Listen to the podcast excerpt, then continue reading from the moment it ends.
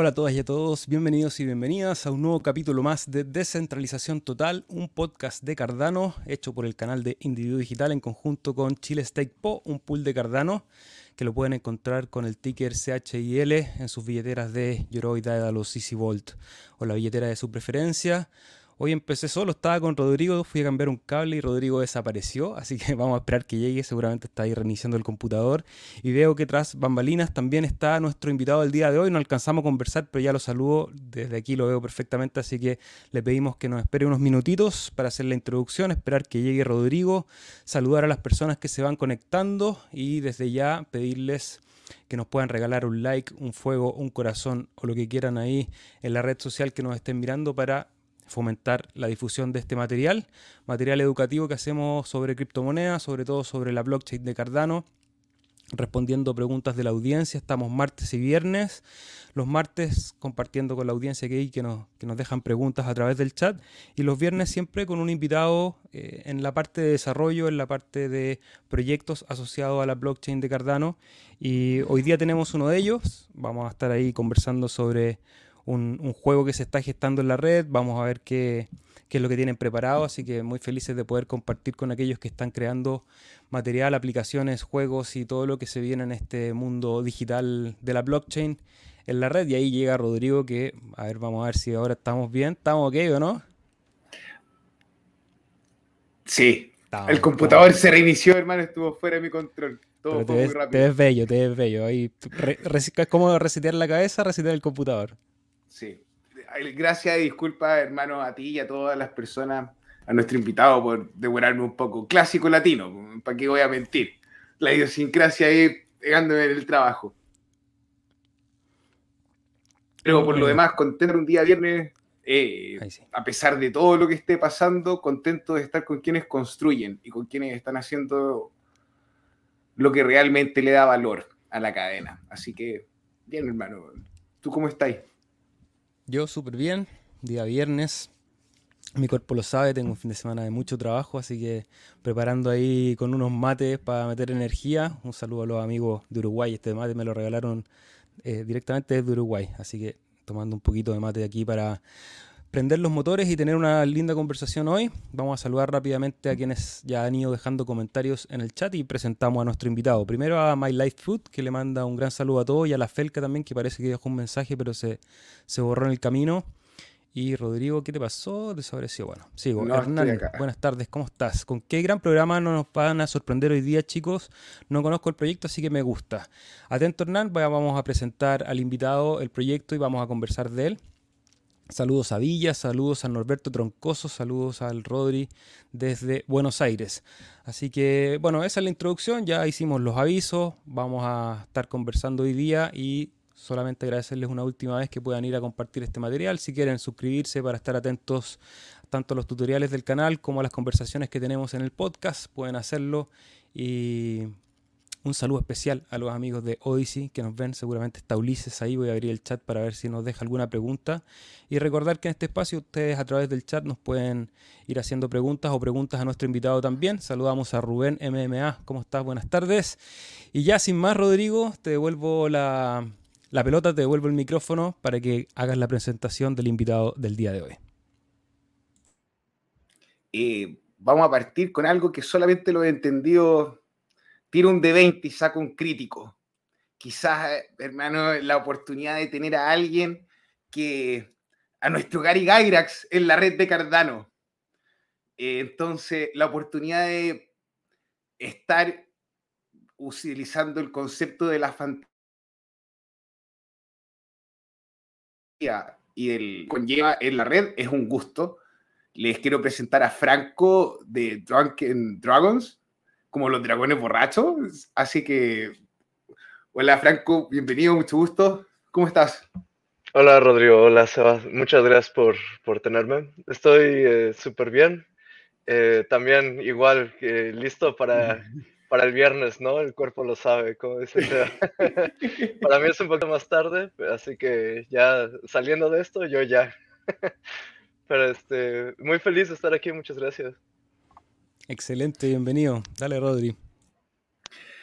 Partamos así, Franco, cuéntame de ti. ¿Dónde está? ¿En qué parte del mundo está?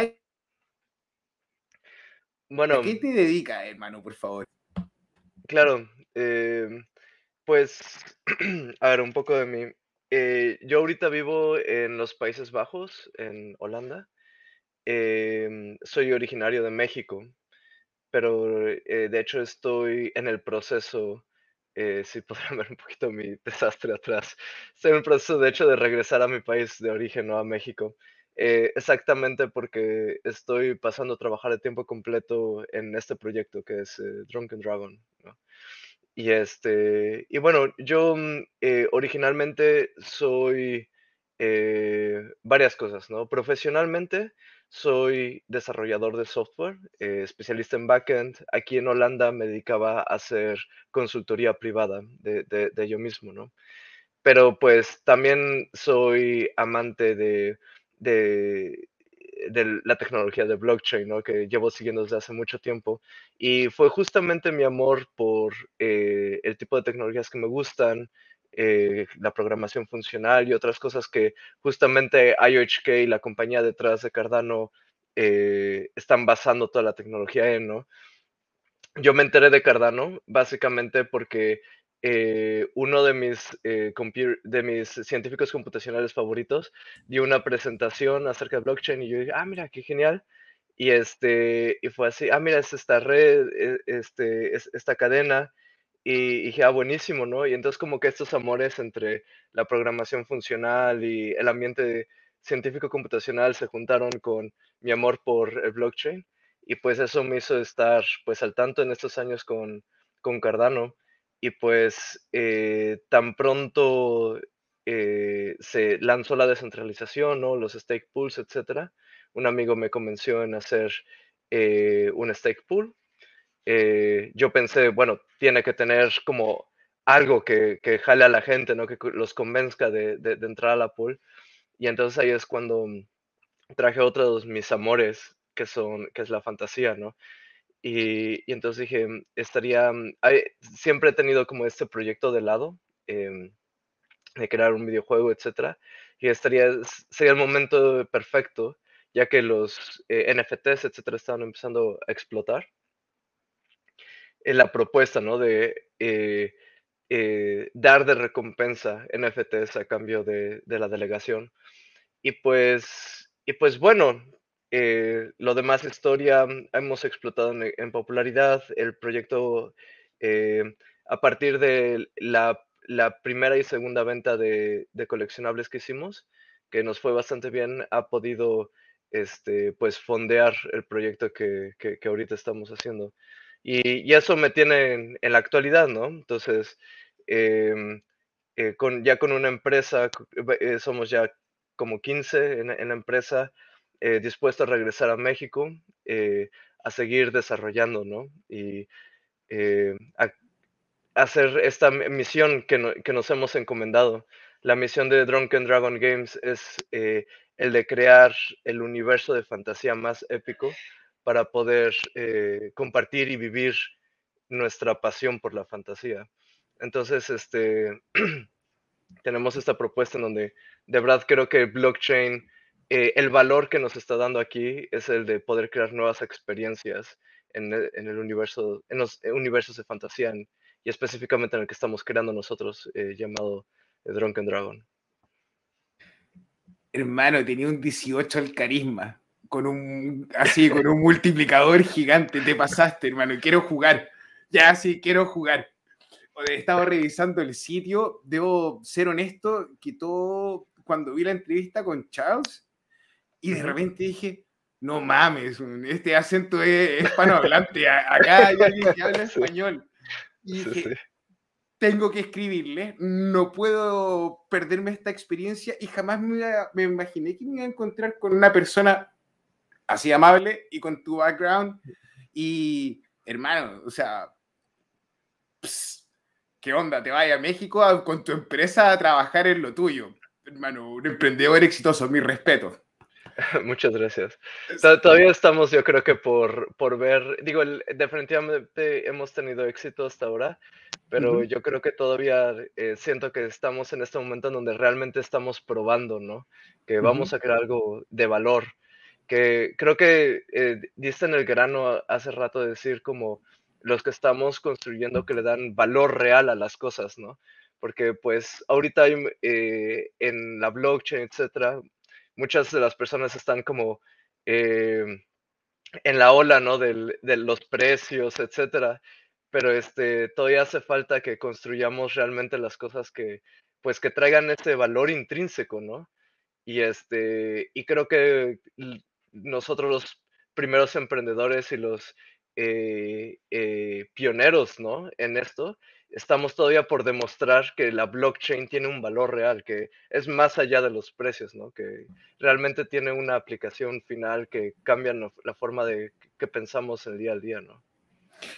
Pregunta un poquito más técnica, perdóname que me desvíe, pero de programación funcional, gracias hermano, bueno, de programación funcional, eh, ¿tú habías estudiado Haskell con anterioridad o tú dominabas otro idioma funcional y aprendiste Haskell para llegar a Plutus? O el juego, porque, a ver, primero esa pregunta, ¿aprendiste Haskell o lo sabías? Eh, Haskell ya lo conocía. Digo, eh, sin como meterme demasiado, porque si me picas aquí me tienes hablando de esto por horas, ¿no? Pero este. Game on. Pero pues eh, una de las grandes ventajas de la programación funcional es que tiene fundamentos matemáticos muy fuertes, ¿no? Y, pero la gran ventaja de tener fundamentos matemáticos es que las matemáticas son abstractas, lo cual significa que en general describen el universo, ¿no? Eh, cuando tienes un lenguaje de programación que está basado en algo tan genérico, eh, los lenguajes de programación ya en realidad solamente implementan estos conceptos, pero si tú ya eh, de base conoces los conceptos, ya aprender diferentes lenguajes de programación es secundario, ¿no? Entonces, este, Haskell tiene esta característica de que, eh, digamos que respeta tal cual estos conceptos abstractos y quienes nos gusta meternos en, los lenguajes de programación funcionales, eventualmente terminamos aprendiendo Haskell porque es, digamos que es de la forma más pura de, eh, entender o estudiar estos conceptos. Yo, por mi lado, pues empecé, mi mundo de la programación funcional empezó con un poco de JavaScript, después Scala, que es otro lenguaje que implementa muchos esos conceptos de programación funcional. Y en este como viaje, eh, pues terminé utilizando mucho Haskell para mis estudios, ¿no?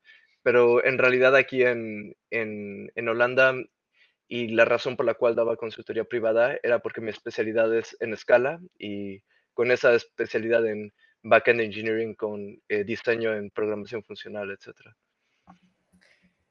Ay, güey, qué buena onda, qué buena onda conocerte, hermano, y poder escuchar desde tu perspectiva lo que significa el desafío de emprender en esto donde eh, aparte de la especulación que todo el mundo está en los juegos, los metaversos, las cosas maravillosas, el, que, que en realidad igual uno puede entender que viene de, la, de que toda la gente o la mayoría de los que estamos en blockchain partimos por querer cambiar algo en nuestro entorno y básicamente el dinero. Entonces, se entiende, no vamos a criminalizarlo, pero hacer tangible una idea entretenida, un concepto que, bueno, en generacional tenía mucha gente que le gusta este de la fantasía, mucha gente, y llevarlo a la blockchain de repente donde en juegos que,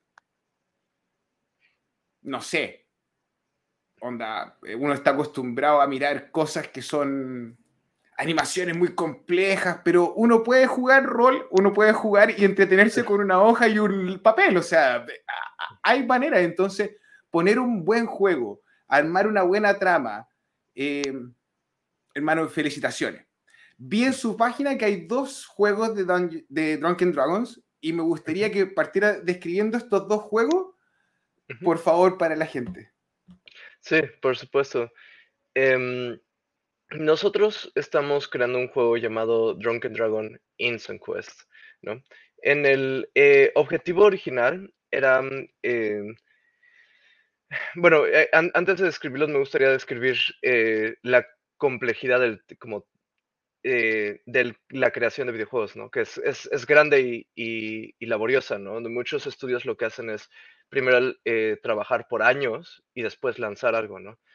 pero nosotros no creemos que sea la mejor forma, sobre todo cuando, eh, cuando estamos siendo fondeados eh, con, pues, con el público, ¿no? Entonces, este, nuestra mentalidad es diferente, nuestra mentalidad es de empezar a, a, construir y volver a la comunidad parte del, proceso, ¿no? Entonces, nuestros valores principales de desarrollo son, eh, nosotros decimos que tenemos eh, una dedicación fuerte y un compromiso fuerte al de calidad, em, transparencia y, de involucrar a la comunidad, ¿no? Esto significa que eh, el desarrollo tiene que ser por partes y cada parte ya de por sí tiene que traer cierto valor, ¿no? Por más sencillo, chico que sea, cada paso tenemos que ya proveer valor a, nuestros jugadores y a nuestros usuarios y a nuestra comunidad, ¿no?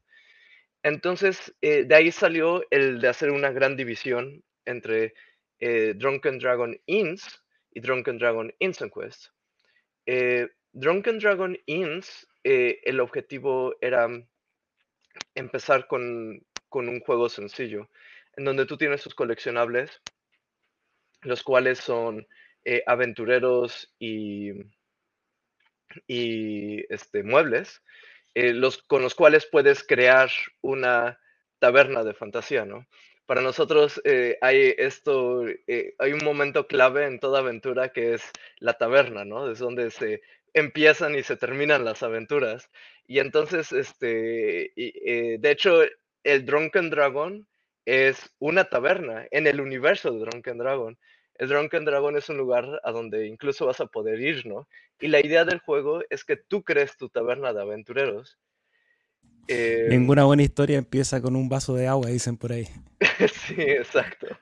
Hermano, pregunta, perdón, quick pregunta. ¿El Drunken Dragons fue el nombre de una taberna en alguna de sus partidas?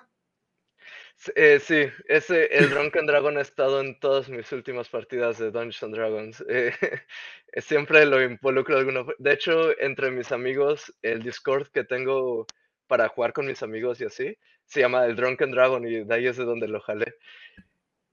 Hermano, qué capo. Así, llevar tu, tu fantasía, hacerlo tangible, hermano, desde un jugador de rol, te admiro, hermano. Gracias. Y pues, eh, y pues bueno, eh, entonces está esta primera etapa en donde nosotros eh, vendimos aventureros y vendimos eh, muebles coleccionables como NFTs y FTs en Cardano. Y pues lo que ya se puede hacer actualmente, que era la idea del Drunken Dragon Inns, es que los utilices para tú crear tu taberna en tu taberna de aventureros en este eh, ambiente isométrico de pixel art, ¿no? Que es el, eh, modelo artístico que queríamos eh, utilizar, porque también soy fanático del pixel art, ¿no? Em, y después viene la siguiente etapa, ¿no? Que es la idea del Drunken Dragon Instant Quest.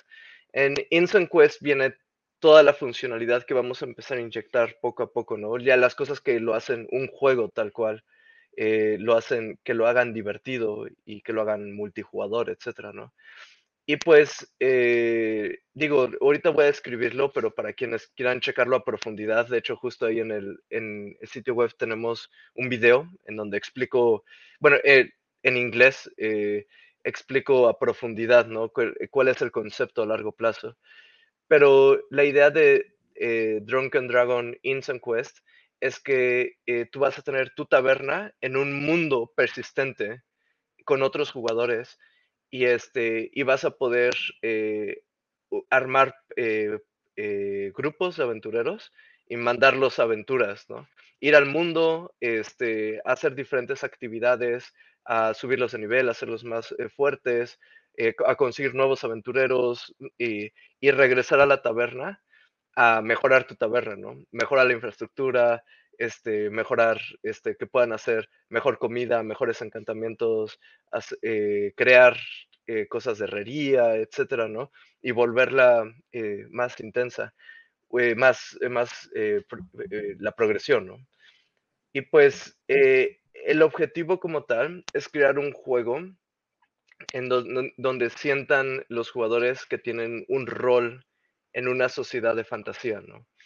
Eh, va a haber varias características ahí que vamos a meter, en donde eh, tú como jugador vas a tener tu taberna, tus aventureros, pero vas a tener una forma con la que interactúas con los otros jugadores, ¿no?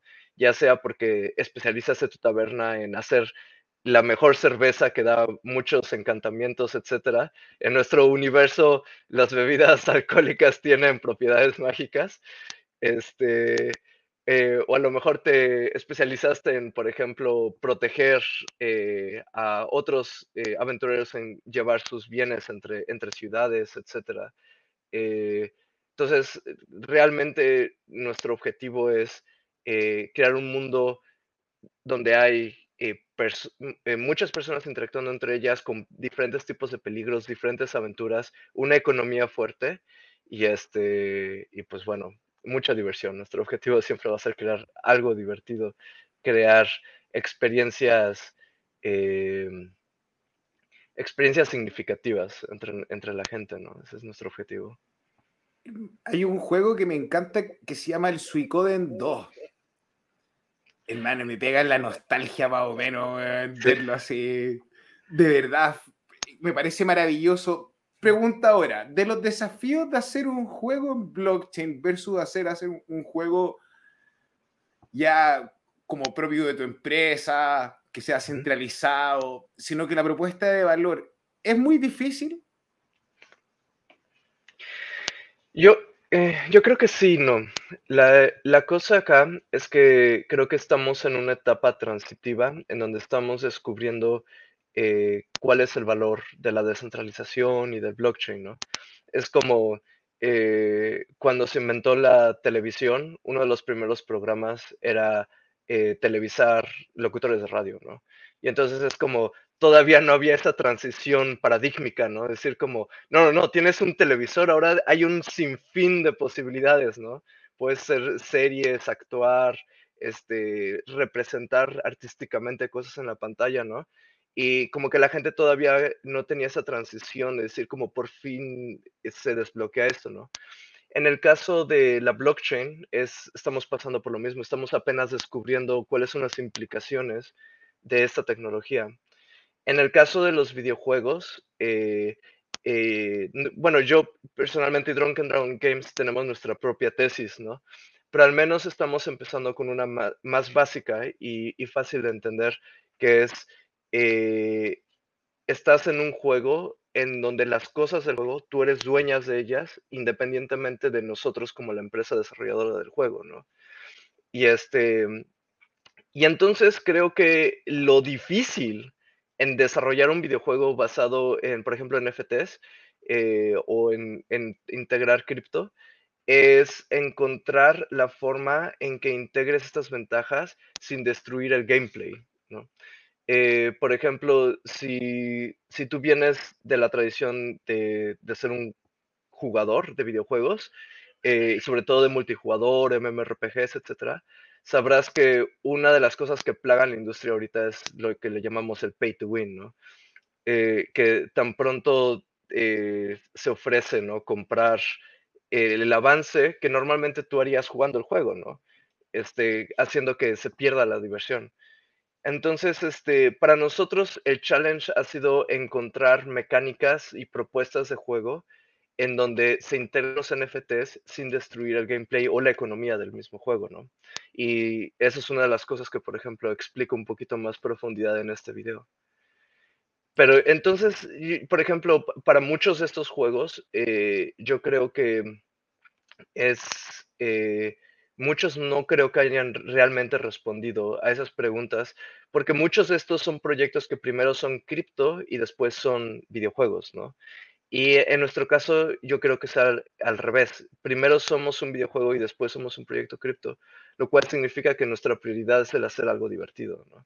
Franco, ahí, porque claro, tú hablas desde plural porque hay un equipo detrás, recién comentabas que son más o menos 15 personas los que están construyendo eso y me gusta mucho escucharte porque hay una visión, o sea, hay, una, hay una visión compleja, entretenida aparte desde la narrativa que tú nos estás entregando, pero desde la creación del equipo, ¿cómo, ¿cómo resuelven estas cosas? ¿Cómo trabajan? Cuéntanos un poco de la dinámica de creación de este juego, quiénes son los, los protagonistas detrás de pantalla, me imagino que hay programadores, hay gente que tiene experiencia en videojuegos, y cómo se da esa, esa filosofía entre ustedes para proponer lo que tú aquí nos vienes a contar.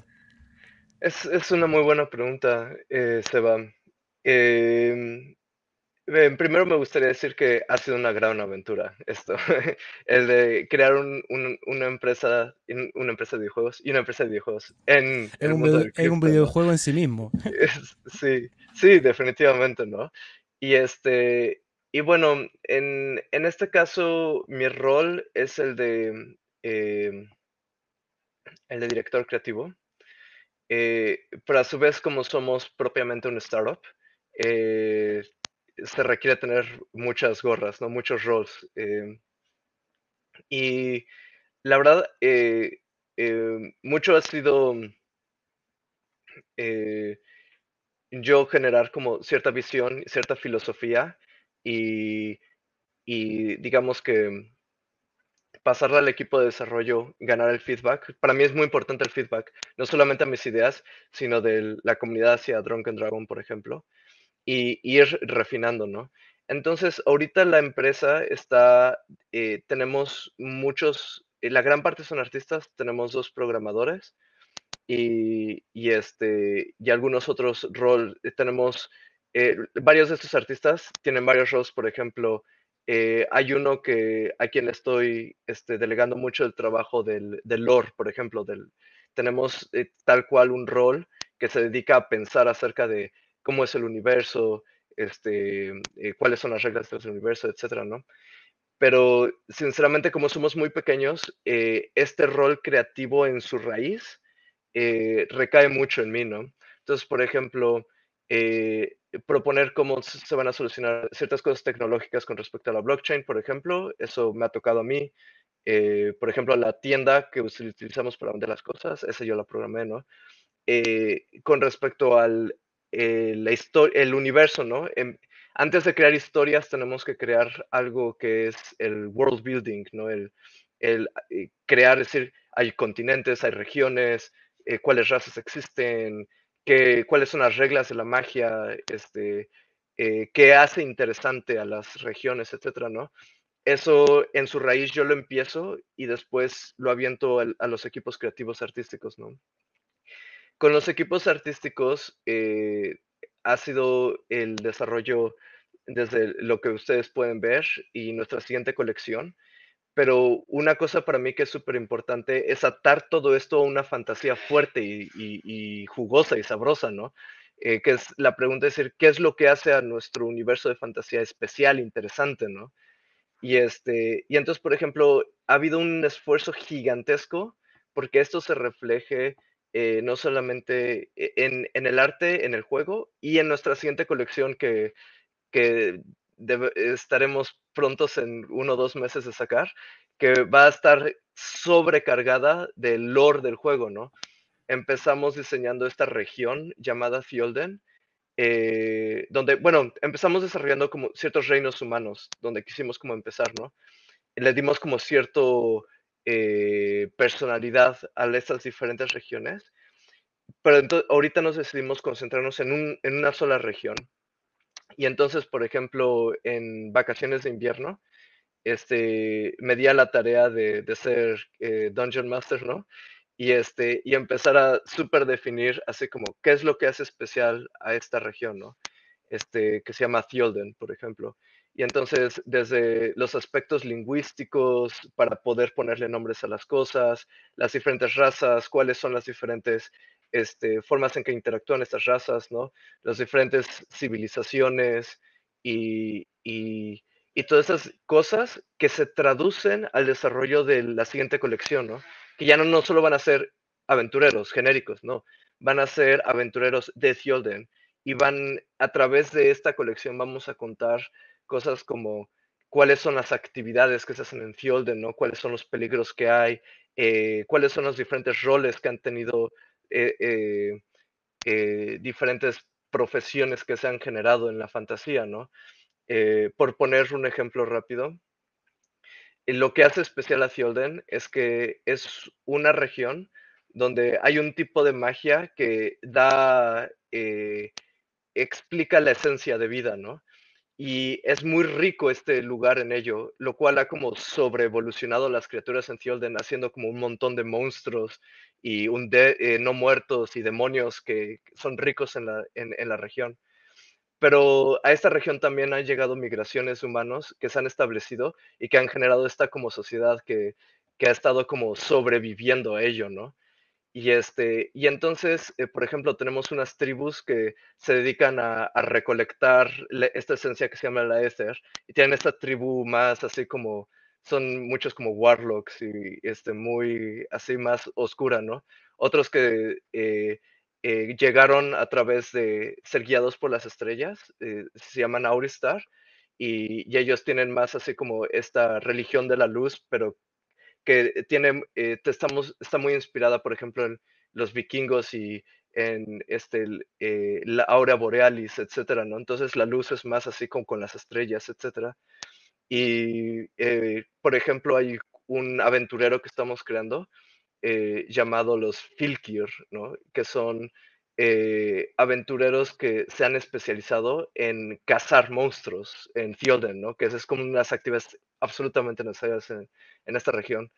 Y pues este, muchas de las actividades que estamos haciendo ahorita en, en empresa giran totalmente alrededor de eso, para que nosotros, eh, eh, nosotros al, final del día, eh, crear un videojuego solamente es un vehículo, un vehículo por el cual estamos entregando una fantasía más grande, ¿no?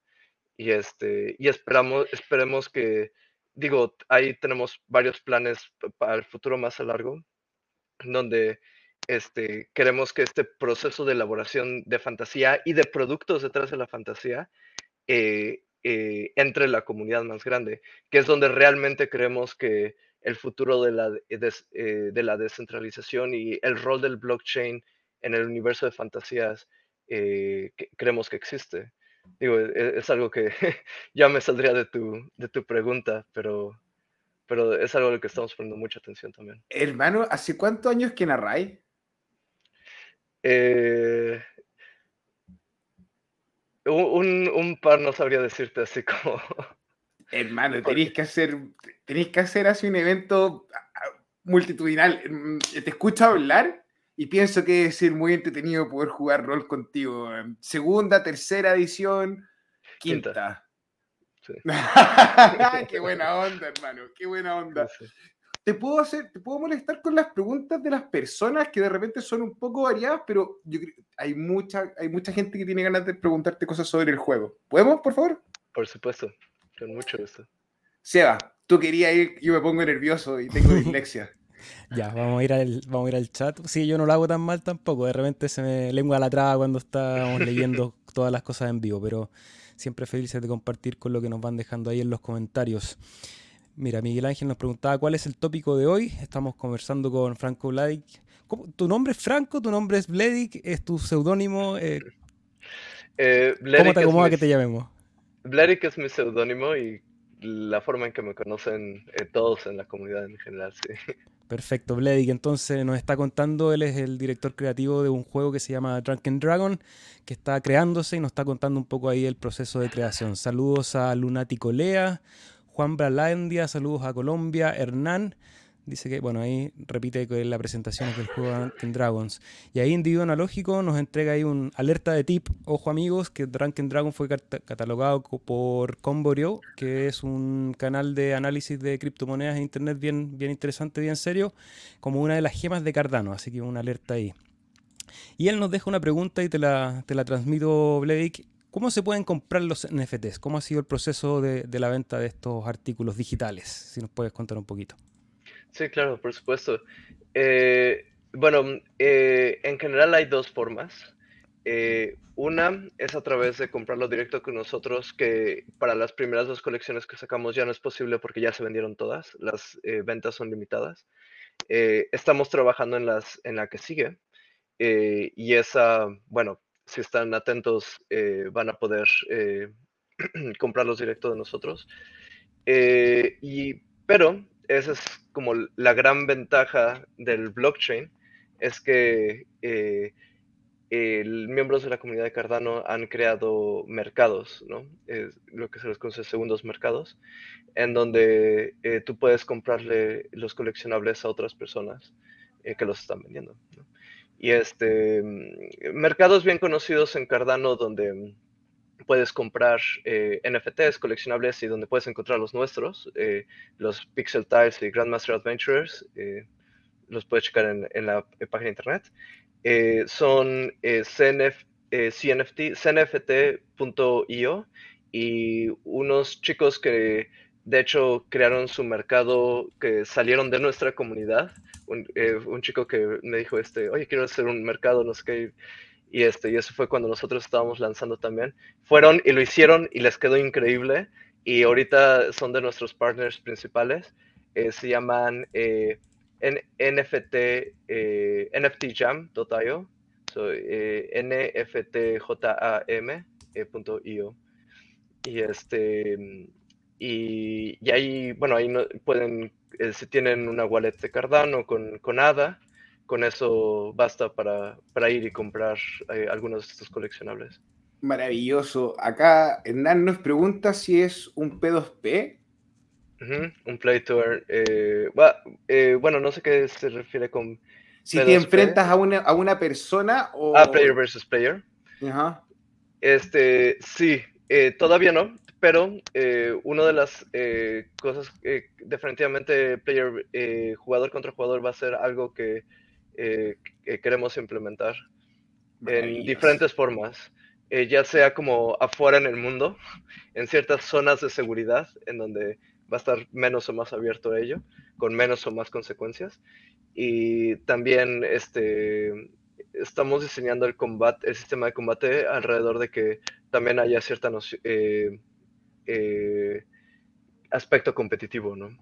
Que es muy importante en cualquier juego es el sistema de combate, que mm, no se puede dejar de lado. Javi nos pregunta, enhorabuena, ¿tenéis pensado alguna interacción con Pavia o algún portal o juego algo similar? Em, no realmente, eh, al menos no de nuestro lado, no sé si, eh, digo, una de las, una de las eh, ventajas de la blockchain es que ellos pueden integrar nuestros NFTs sin que nosotros tengamos que hacer nada, ¿no? porque, bueno, al fin y cuentas los NFTs, la gente son dueños de ellos en sus wallets que nosotros no controlamos, ¿no? Y ah, tal vez algo importante que decir es que mm, eh, nosotros tenemos cierta visión con respecto al metaverso y con respecto al futuro de la industria del entretenimiento y el blockchain, eh, donde creemos que la gobernancia de las franquicias de fantasía debe ser descentralizada y nosotros estamos trabajando a que Drunken Dragon sea una de las primeras franquicias de fantasía descentralizadas y uno de los primeros pasos que hemos tomado para ello es que todo el arte de nuestros NFTs está eh, licenciado eh, Creative Commons. Entonces, por ejemplo, es si, eh, el arte de los NFTs, etcétera, ustedes lo podrían agarrar para hacer su propio juego potencialmente, por ejemplo, o si Pavia quiere llegar y hacer ligeras modificaciones o implementarlo de alguna u otra forma en su espacio de metaverso, pues lo puede hacer. Aprovechando tu capacidad creativa y, la narrativa, por supuesto, y colgándome de la pregunta de Xavi respecto a esta integración o posible integración con Pavia u otros metaversos, te quería un poco llevar a ese lugar, como en este, en este lugar futuro en donde todo este mundo digital se empieza un poco a interconectar, que los juegos se van a interconectar con otros en una suerte de mundo digital. Eh, ¿Cuál es tu visión? Porque de repente aquí en este programa siempre discutimos de esa contradicción un poco de la, de la visión distópica o un poco eh, oscura, digamos, de este mundo, versus la posibilidad de construir realmente una herramienta digital eh, donde podamos interactuar y que eso mejore la calidad de vida de las personas. ¿Cómo lo ves tú? ¿Estás más por el lado más oscuro o, ves alguna vía eh, linda, digamos, en este mundo digital? Sí, claro. yo, yo personalmente me siento extremadamente positivo con respecto al futuro de lo que le llamamos el metaverso, que al menos eh, para empezar eh, por los cimientos que creo que no están a veces no muy bien claro ¿no? entre la gente a qué nos referimos con ello, ¿no? Al menos yo personalmente mi definición de metaverso es esta eh, conexión o integración entre espacios virtuales, ¿no? Cosa que ya existía. Un MMORPG es un espacio virtual, ¿no? Facebook, Twitter como tal es un espacio virtual que, bueno, cada vez se siente más tangible, como por ejemplo este VR chat, etcétera, ¿no? Ya son, si tienes un eh, VR, hay unos ya buenísimos, ¿no? Que he experimentado, pues, puedes ir y te sientes ahí, ¿no? Y dices, estoy en un espacio virtual tal cual Ready Player One, ¿no? Pero lo que hace especial al metaverso y tal vez lo que le da la palabra meta es el hecho de que todos estos espacios virtuales estén interconectados. ¿Y qué significa que están interconectados? Significa que eh, la información es intercambiable, que los objetos que existen en estos universos, eh, eh, otros espacios son conscientes de ellos y son transferibles, ¿no? Entonces se empieza como a borrar las líneas entre los espacios digitales, haciéndolo, haciendo nuestro ser virtual tan importante y tan diario que empieza a tomar tal vez incluso más importancia que nuestro ser físico, ¿no? lo cual creo que se siente muy realista con todo esto de la pandemia, etcétera, este, yo, ahorita estoy corriendo mi, mi, empresa totalmente por internet. Yo, hay a muchos de, la gente con la que trabajo nunca los he visto físicamente, ¿no? Este, con mi familia me siento conectado a pesar de que estoy del otro lado del mundo, porque puedo hablar con ellos, ¿no? Ahorita ustedes, nosotros estamos conversando y creando nuevas ideas y, y, y, y compartiendo a través de estos espacios virtuales, ¿no? Entonces, este, creo que lo que va a ser especial y, realmente un breakthrough en ese avance a la digitalización es la noción de, ownership, ¿no? De la cual el blockchain, de eso se trata, ¿no? El, blockchain se trata acerca de eh, eh, qué responsabilidad yo tengo, qué rol tengo, ¿no? de qué soy dueño, de qué tú eres dueño, ¿no? Eh, cómo podemos automatizar cosas para que podamos transaccionar entre nosotros esas cosas sin la necesidad de, por ejemplo, que yo confíe en ti, ¿no? El blockchain realmente soluciona muchas de estas como cosas bases, ¿no? Que entonces, en teoría, y, aquí viene la teoría del metaverso, dice, con, esa, con esas bases, eh, nosotros podríamos empezar a interconectar más los espacios, porque los creadores de estos espacios pueden crear espacios y utilizar objetos de otros sin la necesidad de confiar directamente en ellos, ¿no? A través de la idea de smart contracts, etcétera. Y en este escenario, Blake, ¿qué rol crees que juega Cardano particularmente? ¿Cómo ha sido la experiencia de construir en esta blockchain en particular? Pues eh, yo creo que eh, a fin y en cuentas, eh, yo creo que preguntarse cuál es el rol, por ejemplo, de Ethereum, de Cardano, es, es, lo mismo que preguntarse cuál es el rol de la, de la Mac en, el Internet, ¿no? O sea, en realidad eh, es, un habilitador, ¿no? Sea, a través de la eh, computador personal, ya sea Windows, PC eh, o, Mac, en realidad solamente es un habilitador a que interactúes con lo que es más importante, que es el Internet mismo, ¿no? Entonces, las blockchains, una de las cosas a las que se apunta y, y en general IOHK ha hablado mucho de ello, es eh, a la interconexión entre blockchains, ¿no? Y los aspectos de que si es proof of stake, eh, que si se maneja de tal o X forma, es lo mismo que hablar acerca de, RAM en la Mac, ¿no? Es decir, ah, pues es que mi, PC tiene eh, tantos gigahertz de capacidad de procesamiento, ¿no? Son tecnicismos a la aplicación de la tecnología misma, pero lo que importa es a lo que te habilita, ¿no?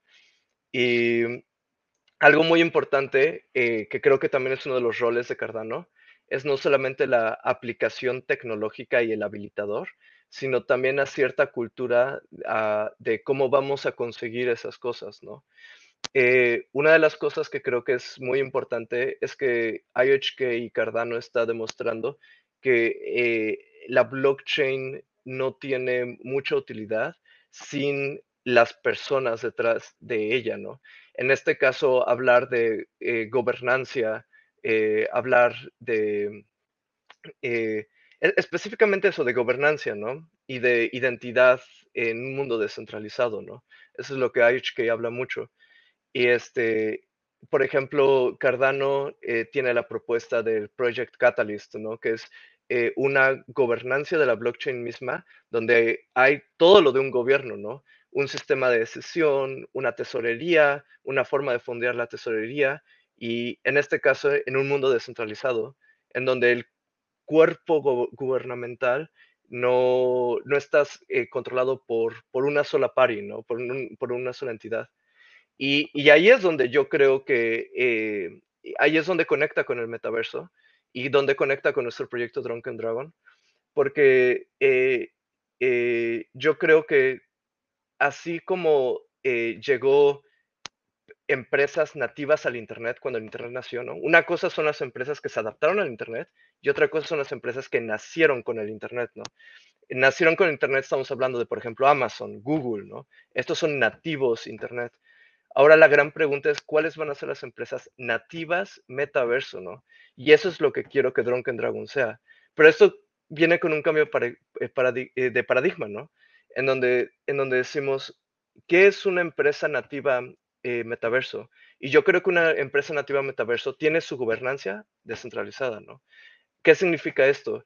Eh, imagínate que Star Wars o este Marvel o estas grandes franquicias eh, este, de fantasía y de ciencia ficción, etcétera, este, fueran, tuvieran una gobernancia descentralizada. Esto significa que, que tú pudieras llegar y proponer eh, cambios a la historia, agregar a la historia, crear productos, este, crear servicios y que la gobernancia descentralizada de no solo una entidad, no un corporativo que está en medio, este, pudiera llegar, evaluarlo, aceptarlo, volverlo parte del universo y ponerlo en un, en un marketplace descentralizado, ¿no?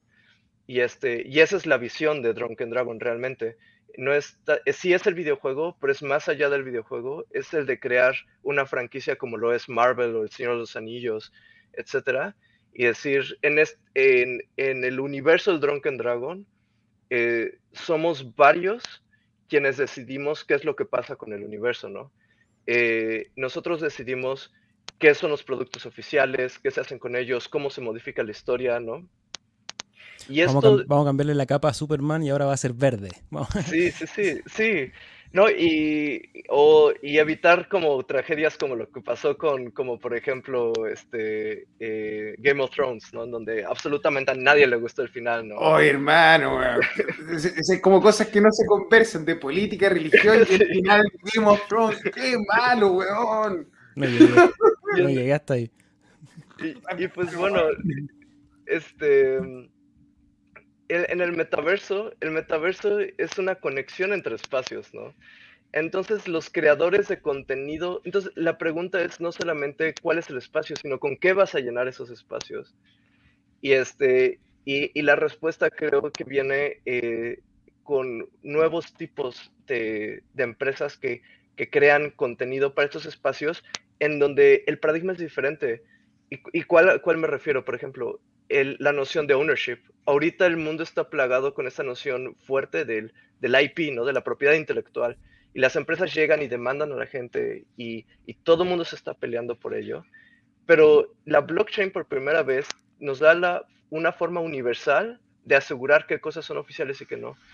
Entonces, por primera vez podríamos crear productos que, que sean abiertos, ¿no? De libre acceso, o Creative Commons, Open Source, pero no importa porque lo oficial está certificado en la blockchain. Y esto es, es una gran ventaja para la gente que quiere ser creativa, para la gente que quiere vivir de ello y, y para nosotros los que queremos disfrutar ¿no? de, esos productos. De eso creo que se va a poblar el metaverso. ¡Wow! ¿Qué te voy a decir, hermano? Pensé que esto iba a ser una conversación de un videojuego y así una clase de, de todo, hermano. De todo. Hay una pregunta que, de hecho, y viene otra respuesta bien buena, yo creo, estoy seguro, que mucha gente se debe preguntar, ¿será un play to earn? ¿Se reciben recompensas ADA por jugar ADA o solo NFT? Sí, claro, es una pregunta que recibimos mucho. Eh, un, eh, en general, creo em, es, es, algo genial esta idea del play to earn, ¿no? El hecho de que tus horas de juego vayan por algo que te produzca un poquito más. Pero una vez más es, es, es algo a lo que eh, todavía no le tenemos una respuesta definitiva por, porque una vez más es súper importante cuidar que el juego sea divertido, ¿no? Y cuando, y cuando el juego se trata de ganar, se convierte en un trabajo. Literalmente lo contrario a lo que queremos lograr. No queremos que tengan trabajos, queremos que se diviertan en el juego, ¿no? Y entonces, este, pero aún así, creemos que está genial que el juego eh, de alguna forma certifique y deje puesto a la historia tus grandes logros en el juego. Entonces, eh, nuestro juego va a ser play to earn bajo la noción de que el juego te va a recompensar con NFTs únicos por lograr grandes cosas, ¿no? Entonces, por ejemplo, si eres de los primeros jugadores en vencer eh, a cierto gran boss que pusimos en el mundo, este, te vamos a dar coleccionables que solo los primeros 50 van a tener, por ejemplo, ¿no? Y, este, y de esta forma, pues es play to earn eh, porque vas a tener estos y pues van eh, a tener Pero te protege la identidad de tu juego. O sea, no tenía una ballena que va a decir, ¡Woohoo! Están todos jugando y, tira el saco, que sería terrible, porque arruina la experiencia. Hermano, pura filosofía y cuidado de lo que está, estáis haciendo. Realmente estáis construyendo valor. No es, no es la guita, no es tan solo la guita, como dicen ahí. Mira, hay otras preguntas que están acá interesantes que sería, ¿y habrán aventuras o solo en single? Em, eh, supongo que se refiere al multijugador y em, vamos a tener eh, formas de jugar solo, pero nuestro objetivo es que la experiencia sea principalmente multijugador. Yo creo que en algún momento dado vamos a estar eh, al borde de ser considerado un MMORPG como tal, como tal ¿no? pero definitivamente no va a ser un MMORPG como en, en sus formas actuales, ¿no? Aquí Xavi nos pregunta un poco respecto a la industria también. ¿Alguna grande de los videojuegos online os ha contactado a modo de asesoramiento para el desarrollo de blockchain? Lo digo porque es curioso, que las conocidas parecen que no quieren enfocarse en la blockchain. Sí, no, sinceramente creo que estamos como eh, súper temprano, ¿no? Y lamentablemente hay algo súper triste eh, en el mundo del arte y del desarrollo de videojuegos con respecto a blockchain, que es que eh, muchos artistas han recibido eh, robos a la propiedad intelectual. Esto significa que ha habido gente que encuentra artistas digitales, baja su contenido y después los vende como NFT en Ethereum, por ejemplo, ¿no? En este mercado bastante famoso, ¿cómo se llama? El OpenSea. Ajá, el OpenSea, ¿no? Y entonces este, ellos personifican al artista diciendo que venden y hacen mucho dinero. Y pues em, esto ha creado un resentimiento increíble en los artistas y en los desarrolladores de videojuegos tradicionales, ¿no? Entonces, eh, tristemente, hay ahorita esta, estas dos como mentalidades de gente que son súper pro cripto esta polarización, ¿no? Súper pro cripto y súper en contra de cripto, a un punto ya gutural, ¿no? Y, este, y me temo que ha habido empresas grandes de, videojuegos que han tomado posición sobre ello, ¿no? Em, en gran parte en contra del, de cripto yo tuve la oportunidad de conversar, por ejemplo, con alguien que trabaja en Riot Games, que hace League of Legends, por ejemplo, donde es una estructura de negocio en, base a cambiarle la ropa o el skin al jugador. Sí. Manteniendo lo que tú decías, todos tenemos el mismo nivel, no hay alguien que paga para ser más fuerte, el juego lo disfrutamos todos. Pero resulta que para, o la explicación que me dio, que en este minuto la blockchain en lo que se encontraba no estaba a la altura de la velocidad de la plataforma que ellos manejan. Yo, obviamente, siendo un bruto, un ignorante, le dije, mm, mira, ¿habéis leído de Oroboros? Déjame contarte. Y, y hay y bueno, los tokens como ciudadanos de primera clase, que no son más caros, cosas que se podrían apelar, pero tal cual tenía como una visión súper satanizada, hermano. Sobre todo cuando lo que venden es arte. Sí, sí, sí. Eh, realmente hay muchas opiniones que eh, no entiendo muy bien y que cuando uno trata de decir como eh, tomémonos la libertad de como hablarlo, se cierra la gente, ¿no? Y bueno, específicamente con respecto a ese comentario de este chico en Riot, supongo que en general la preocupación del Riot, que sería razonable en este caso, sería la de la experiencia del usuario, ¿no? Que es como que eh, blockchain en general todavía estamos llegando a ese punto en donde la experiencia del usuario es suficientemente buena como para aceptar como masas. Eh, yo creo que realmente la adopción del, de la blockchain va a venir cuando uses blockchain sin casi sin siquiera saberlo, ¿no? Con esa facilidad del Internet en donde a veces usas aplicaciones y tienes que como que hacer consciente el hecho de que están en Internet, ¿no? Y este, lo cual que siento que todavía no alcanzamos ese punto en, en, en, blockchain, pero eh, ahí es la razón por la cual yo estoy en Cardano, ¿no? Eh, la innovación tecnológica aquí es increíble a la velocidad a la que vamos estoy seguro que en unos cuantos pocos años vamos a llegar a ese punto mágico en donde eh, la experiencia de usuario es tan básica que mi abuelita lo va a estar usando sin saber, ¿no? Mira, justo ahí se suma la pregunta de uno de los miembros del Cardumen para usar esta proyección que estamos haciendo, aprovechar de hacer un poco de ciencia ficción y nos pregunta cómo será el acceso a los metaversos en el futuro. Quiero decir, hoy en día acceder a uno eh, no está a la mano de cualquiera. Se necesita hardware, nociones de blockchain, etc.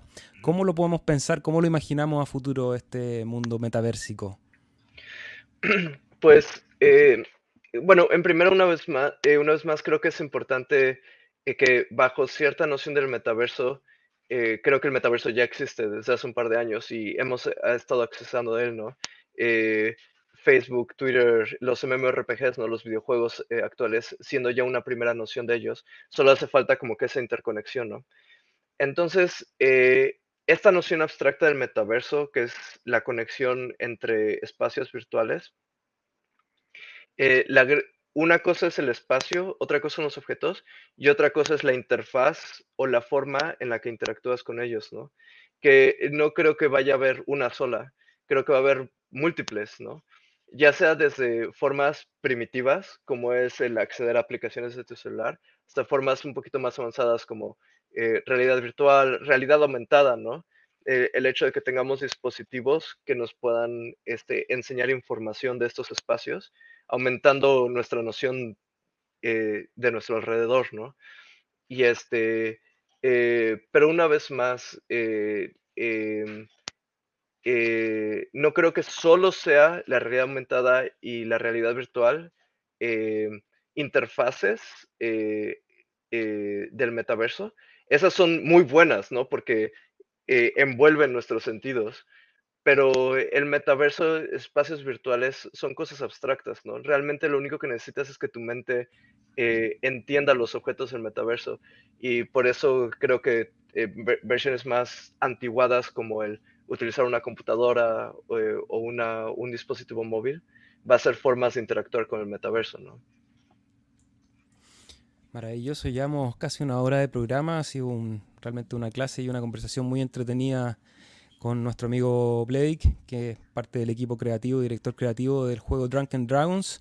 Rodrigo, ¿te queda alguna pregunta que quieras compartir con, con nosotros? Blake, ¿sabes qué? Quiero abusar de tu confianza, hermano. Me quiero poner, me quiero, me quiero poner patudo. Resulta que he estado pensando en la encrucijada de, ya este, ver un poco de Haskell. Estuve ahí, ese Learn Haskell for the Good of Humanity. Sí, sí, sí, Y estuve ahí como poniéndole un par de horas avanzado, voy como en el capítulo 5. No entiendo nada, hermano. No entiendo nada, no así, de verdad, hermano. Pero no es la primera vez en mi vida que aprendo algo donde no entiendo nada. O que estoy estudiando algo. Entonces, con amor y con cariño, hermano, así como si le hablara a tu hermano chico. ¿Qué tan rudo es? ¿En qué me tengo que fijar? Hablan de los monadas, hablan de las funciones, de los cuatro tipos de funciones. ¿Es tan así imposible? ¿O es de disciplina, hermano, y empujar y empujar y empujar? Yo creo que el mejor tip que te puedo dar y una de las cosas que me gusta de la programación funcional, siendo algo tan abstracto, es que te da como ciertas enseñanzas para la vida también. y este, otro tema por el cual me encantaría hablar otro día, pero este, en general, eh, una de las cosas que te enseña la programación funcional es que todo debe hacerse paso por paso. Si no estás entendiendo, si te estás dificultando, es tal vez porque estás tratando de morder más de lo que puedes, ¿no? Entonces, este, te recomiendo que inicies eh, con algo suficientemente chico con lo que puedas avanzar y unas esos pequeños pasos a un, a un futuro a largo plazo, ¿no? Entonces, este, ese eh, libro de, eh, ese libro es bastante bueno, el de Learn Your Haskell for Great, for, for great Good. Este, te recomiendo que hagas los primeros ejercicios por más básicos que se sientan y, los vayas así como hasta que te sientas cómodo con el anterior si eh, prosigas, ¿no? Eh, y eventualmente vas a llegar eh, a estos capítulos donde hablan, por ejemplo, de los monads, los mónadas, etcétera, los functores, etcétera, pero ya vas a tener una base más fuerte y ese siguiente paso a entender los, los monadas este, va a ser más pequeño de lo que antes aparentaba, ¿no? Entonces, una, una, un paso lo ves, un paso lo ves. Sensei, man. Muchas gracias. Piano, piano, balontano. ¿Y algún recurso? Perdóname, sea, la última pregunta. ¿Algún recurso, una guía, o un manual en particular que tú me pudiese recomendar? Y en español, solo, pensando no tan solo en, en, mí, sino que en el resto de la comunidad, porque hay varias personas que están buscando aprender Haskell, para poder entrar al trabajo de Cardano y ser como tú, hermano. Nos inspiraste a todos. Em, realmente si, eh, si buscas en internet vas a encontrar muchos, muchos recursos, ¿no? Especialmente, pero eh, creo que el recurso más grande que uno puede tener es el de ponerse a programar. La cosa es que eh, buscar libros y cosas teóricas está muy bien, ¿no? Eh, pero siempre tiene que estar balanceado con, eh, con una sana cantidad de práctica. Entonces, a veces es importante que dejes de buscar recursos, que agarres el primero que encuentres y que programes eso que te dieron, ¿no? Y por más sencillo que se viera, que realmente eh, escribas el código, por más sencillo que parezca. Porque em, digo, después de haber estado trabajando 10 años en, en, la industria y pues me ha tocado trabajar con empresas muy grandes y he programado muchas horas de mi vida, este, eh, sinceramente creo que eh, sí se reduce a que te tienes que sentar y programar muchas horas, ¿no? Y es, es, es como jugar fútbol o lo que sea, ¿no? Tienes que, tienes que entrenar, tienes que practicar, ¿no?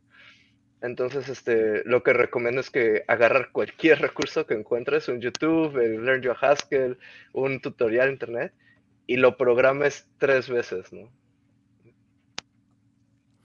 Hoy ha sido una conversación muy productiva, muy entretenida aparte, yo lo he pasado súper bien, dan ganas de quedarse acá otra hora más conversando y abriendo temas y filosofando porque da para mucho. Desde ya dejarte invitado cuando quieras venir a contarnos nuevas noticias del juego, aquí el espacio está para conversar y ahí la audiencia ha mostrado mucho interés y mucha buena onda también para el juego. Y te queremos dejar el micrófono un poco para que nos cuentes qué viene a futuro, cuáles son los siguientes pasos y algunos, algún tip para estar atento ahí quizás para alguna venta futura o para participar del juego? Sí, por supuesto.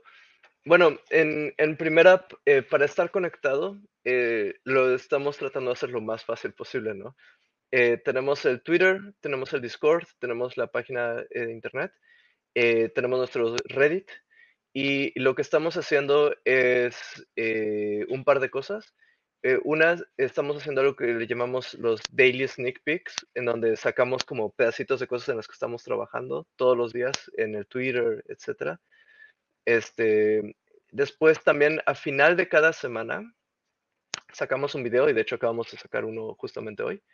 Este, ahí empezamos una serie que se llama el eh, Questlog em, Update. ¿no? Y el, el Questlog Update, ese por ejemplo es un daily sneak peek.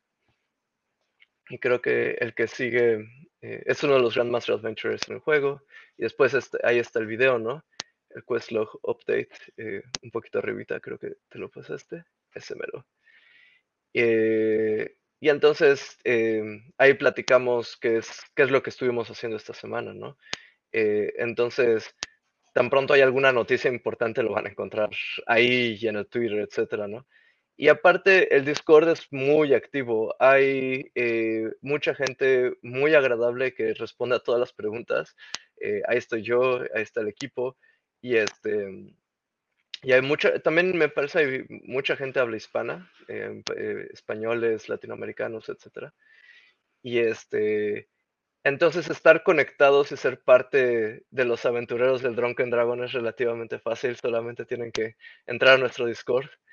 Y este y bueno, eh, lo que sigue es eh, estamos próximos a sacar nuestro primer experimento del combate.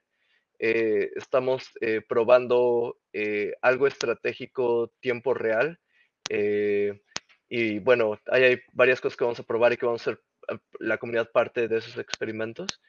Eh, eso va a salir, esperemos, en una o dos semanas. Y este. Eh, y bueno, una de las cosas que prosiguen es que nosotros también terminemos la siguiente colección de aventureros de Thiolden. Eh, y eso, la venta va a salir en uno o dos meses, me parece. Y, pero definitivamente si están conectados, van a estar al tanto de, de estos nuevos coleccionables que vienen. Maravilloso. Rodri, ¿tienes algunas palabras de despedida? Hermano, estáis invitado cuando quieras. Llega bien a México. Harto taco al pastor con doble tortilla, hermano, y harta salsa valentina.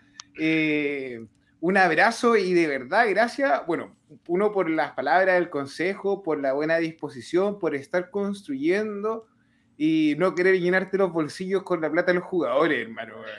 Esa, eh, eh, eh, literalmente, discúlpame lo vulgar, a lo mejor a lo que lo reduzco, pero, brother, nítido, nítido, llevar un concepto, llevar una filosofía y empujar, estando para un latinoamericano, viviendo en un país del primer mundo, en Europa, en, en la cúspide a lo mejor de lo que podría ser el asesoramiento tecnológico, irte, hermano, a hacer un juego brother, eres dueño de tu propia vida, un crítico, un de 20 para uno. Así, eh, Gracias, Rodrigo, lo aprecio mucho. Muchas gracias, Sebas, también eh, por tenerme en el programa. Para mí fue un gran gusto eh, tener, digo, he, tenido un par de estas este, entrevistas en internet, todas han sido en, en inglés y ah, para mí ha sido un, un, gusto gigantesco hacerlo en mi idioma nativo, ¿no?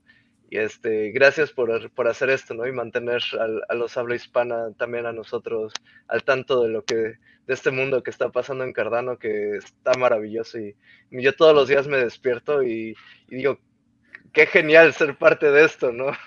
Somos parte de una gran aventura realmente.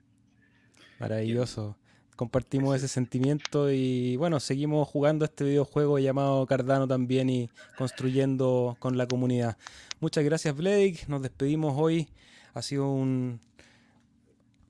¿Qué te voy a decir, Rodrigo? ¿Qué te puedo decir? Eh, estoy contento, estoy muy contento, es muy agradable, se siente muy bien cuando uno abre espacios que tenemos aquí para conversar y, llegan personas como Blake que aparte de lo que está construyendo, que ya merece todo mi respeto, las horas de trabajo deben ser infinitas para estar creando eso, eh, pero también con, con, una idea, con una filosofía detrás que nos permite soñar, que es lo que siempre hemos tratado aquí también de, de transmitir, de que toda esta revolución, que a lo mejor muchos de ustedes en su casa solamente ven de pasada por, por alguna inversión o algunos pocos hadas que tienen, eh, tiene un fundamento, tiene una base de la construcción, esperamos, de un mundo digital eh, más seguro, más democrático, más entretenido eh, y más justo, que es, lo que hemos ido construyendo, Rodri. que inspirado, speechless, como se diría en inglés, hermano. A estudiar Haskell al tiro. Al tiro, motivado, ya. Y lo, Ah. y lo bueno es que me dice qué es lo que está malo. Ahora el problema es que yo no entiendo qué es lo que está malo que me dice. Entonces, eh, ahí he estado estudiando y leyendo, pero voy a seguir el consejo. Gente en su casa, gracias por acompañarnos, ya sea desde el baño, desde el transporte público, desde el trabajo, desde su casa, desde donde sea, por poner sus horas en coordinación con nosotros, independiente a dónde vayan los mercados, vamos juntos.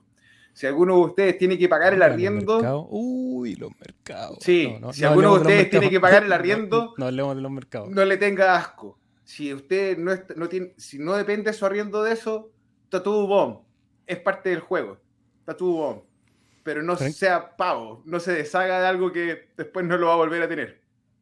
Exactamente, tranquilidad ante todo. Y solamente para despedirnos voy a pasar rápidamente por el chat porque hay muchos que nos dejaron comentarios que lamentablemente no siempre alcanzamos a leer, pero saludamos a Miguel Soto, a Sandro Paulman que nos acompañó hoy día, My Life Food siempre activo, a Hernán también, Kenny dice que el metaverso es viejo, Second Life es el primero más conocido. Efectivamente, esto es una construcción, como decía siempre Rodrigo, hace rato que no te diré esa frase, vamos construyendo en hombros de gigantes. Las tecnologías no aparecen por de manera espontánea, sino que se van construyendo sobre otras. Así que nosotros felices de ser pedazos eh, pequeños en esta escala, en este viaje, y compartirlo con ustedes a través de este podcast llamado Descentralización Total. Solamente pedirles que antes de irse, por favor, nos regalen un like, un fueguito, un corazón, depende de lo que esté- donde estén mirando este material, para que pueda seguir viajando por la red. Y nos vemos el próximo martes, Rodrigo, seguramente con muchas más noticias sobre este proyecto que nos gusta tanto. Eh, gracias por estimular el algoritmo. Gente en su casa, buena onda, un abrazo. que Oye, sí, subimos unos videos y, y parece que el algoritmo no, le gustó mucho el spam, pero solamente para que ustedes sepan, eh, la guía definitiva de Cardano que habíamos hecho hace un tiempo, que era un video largo como de una hora donde salían mucha operativa y, y información sobre Cardano, lo descuartizamos, hicimos unas cápsulas chiquititas y las subimos todas juntas. Agradezco ahí también a, a Villa, que, que es el miembro del Cardumen que nos ayudó con ese trabajo, muy bien hecho. Pero claro, el. YouTube dijo, oye, ¿por qué me subiste 30 videos de 3 minutos? ¿Qué pasó? Y, y algo hizo ahí con el algoritmo porque hubo unos movimientos extraños. Pero Hermano, seguimos para adelante, viajamos Sí. juntos y nos vemos en la el- próxima. eso, hermano. Chao. Cinturón Chao, de pescado. seguridad. Que eso es un stop loss. A lo mejor